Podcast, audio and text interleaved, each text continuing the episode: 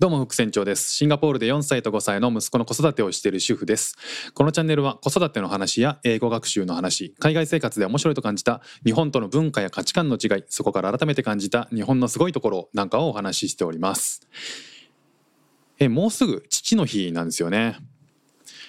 えー、もうすでにね息子たちからは父の日のプレゼントとしてソックスをいただきまして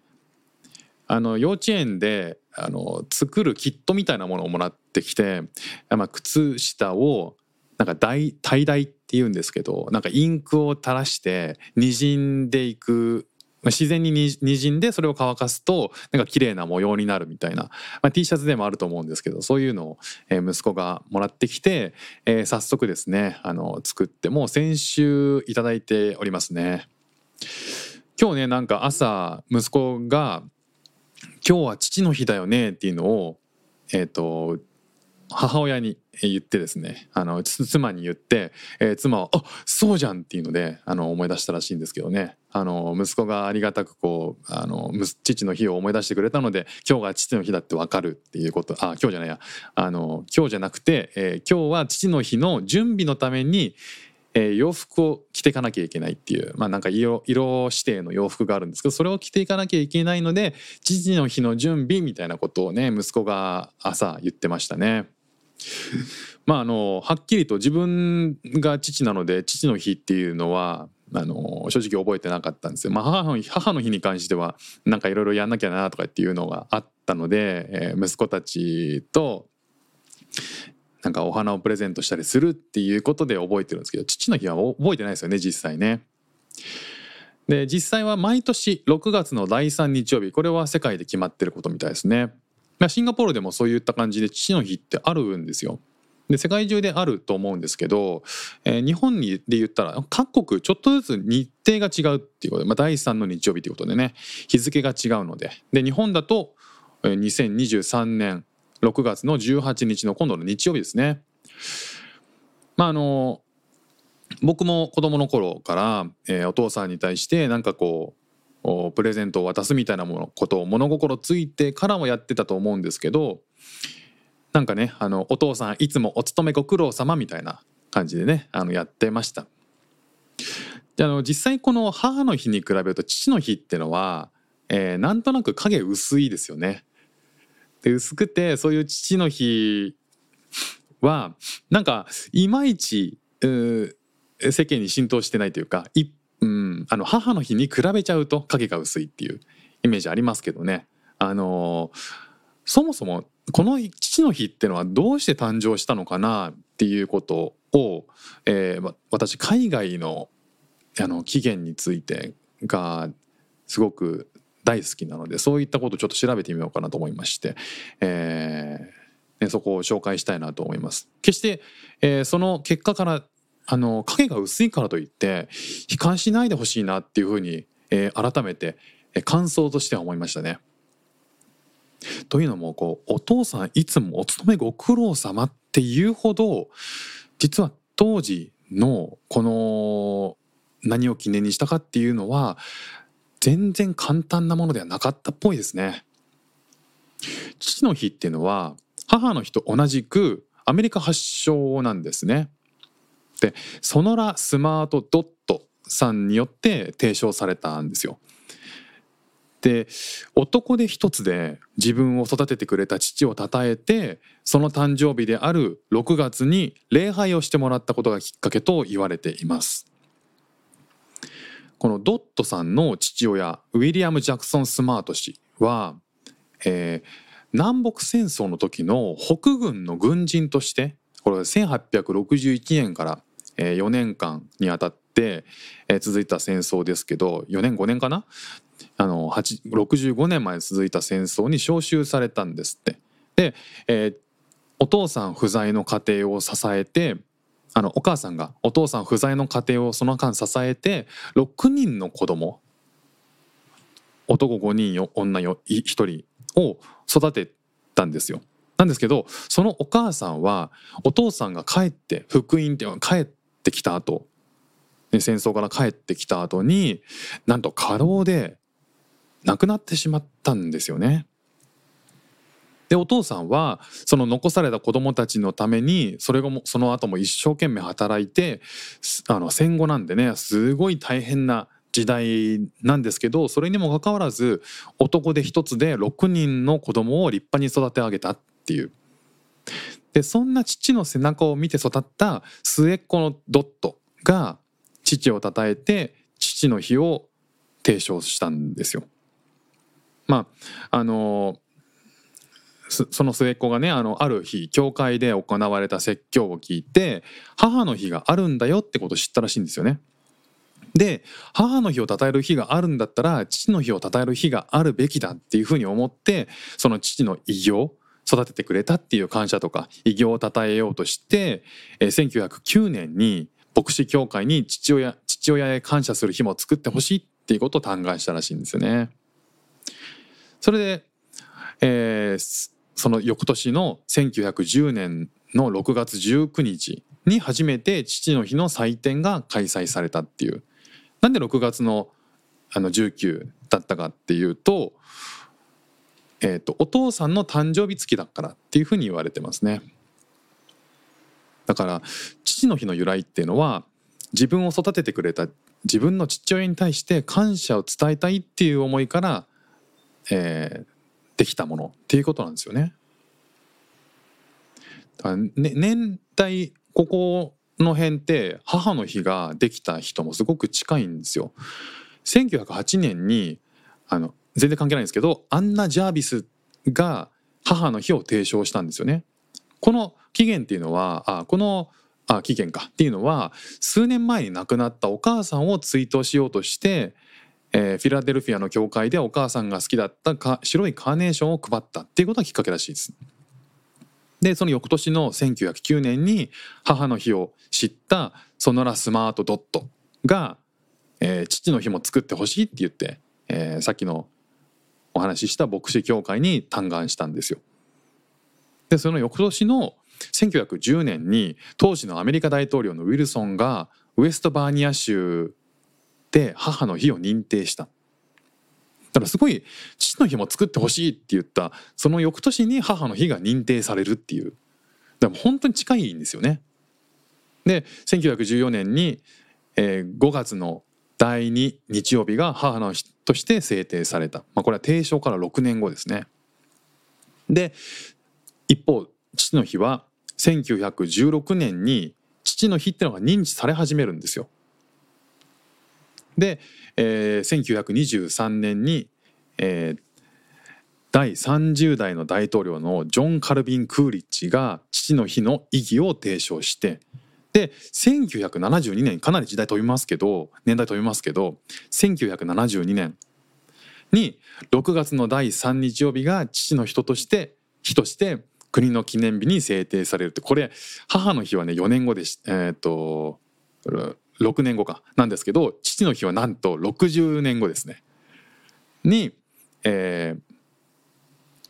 制定されて父の日っていうのが父を尊敬し称える日っていうことで世界に広がっていったらしいんですよね。面白いのが母の日も、えー、母を亡くなった母を追悼しようということで父も父の日もえー、父を尊敬して称える日っていうことなんですよね。でちなみになんですけどちょっと話それますけど母の日っていうのは、えー、さっきアンナ・ジャービスが提唱したって言いましたけど母のアン・ジャービスが、えー、1850年に牧師さんと結婚してでその後にこう病気で苦しんでる人を助けるための募金活動をしたりとか病気予防のための食品検査とか衛生管理の活動をするとかして社会活動家として活躍してたらしいんですね。で南北戦争時は中立を宣言して南北双方の兵士を看病したりお互いの敵意をなくそうというしてなんかパーティー開いちゃったらしいんですよ。でそういう平和を願った献身的な活動っていうのが、えー、すごく評価されてたらしいんですよね。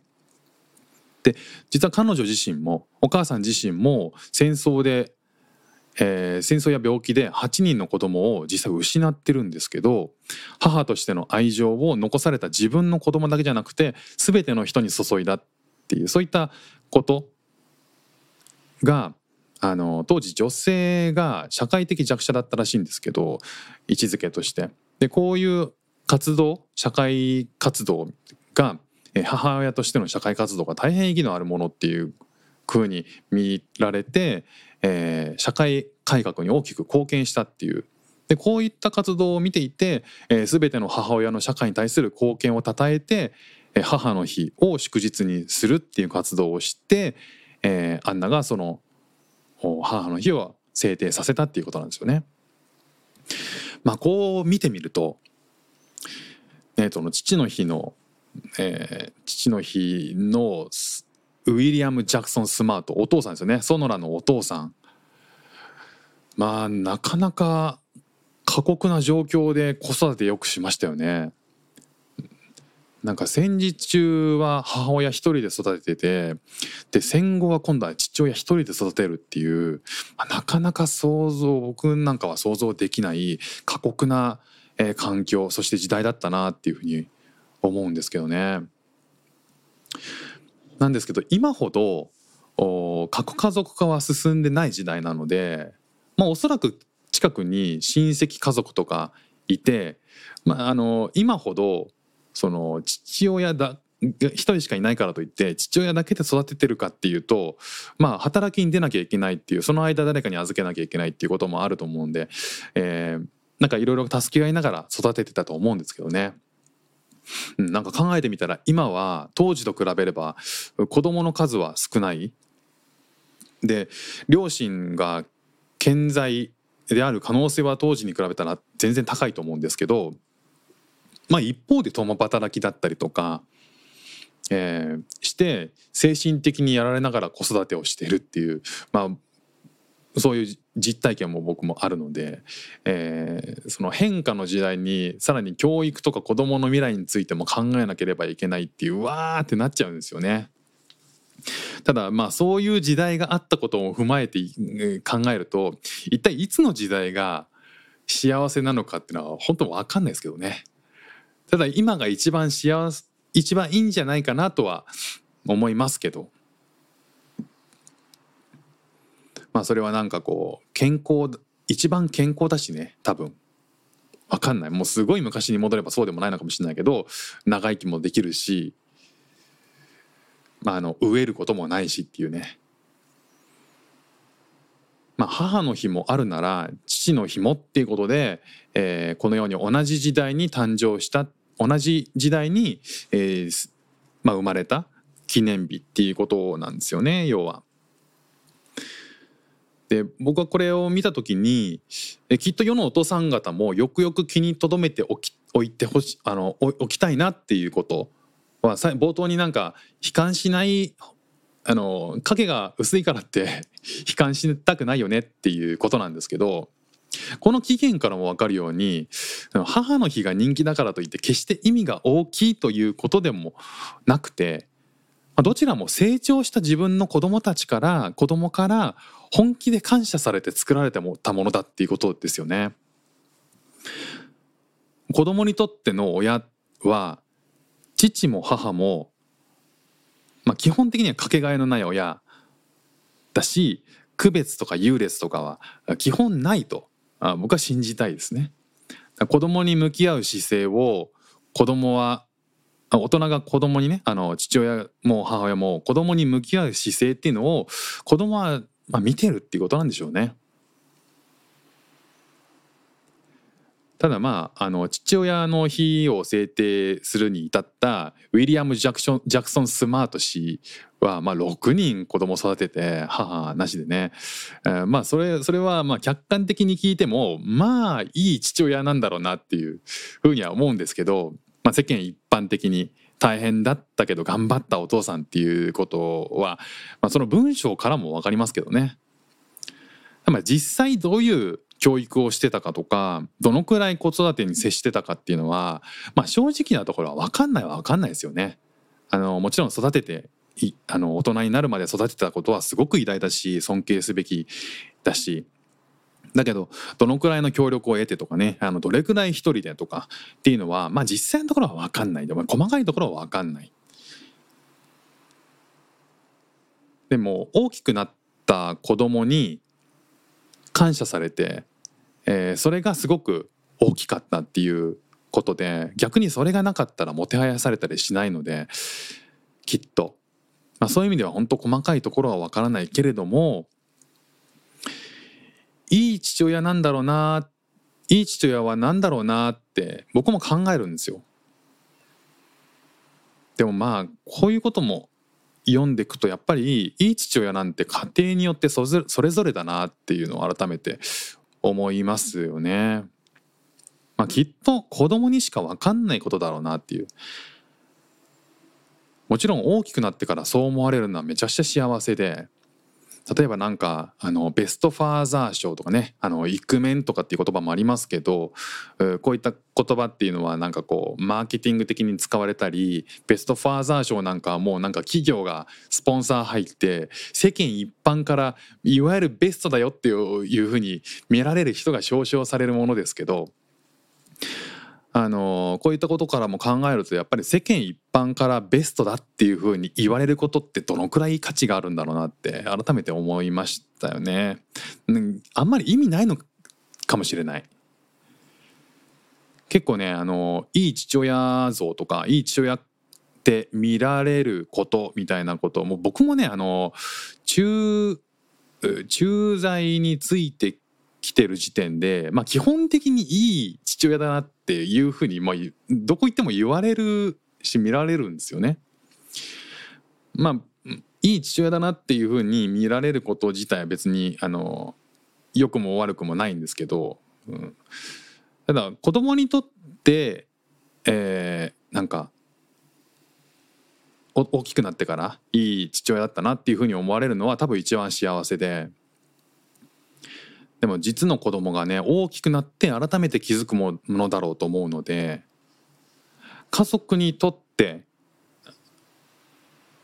子供にとって自分が最高の父親でいたいなっていうのは改めて思いましたよね。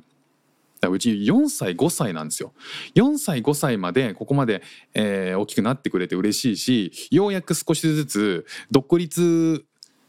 心っていうかねあの自立心かあの自分で何かできるようになったりとかしてくるので、えー、だんだん、うん、なんかこう昔の子育てのことを考えるとなかなか大変だったよくここまでやってきたなって4歳5歳で思うし4歳5歳まででよ、まあ、ひいひい言ってるんですけどそんなこと言ってる場合じゃないなっていうふうに思いましたね。あの大人になるまでまだまだ先は長いなっていうふうに思いました。ということで今日も聞いていただきましてありがとうございました。フック船長でした。じゃあまたね。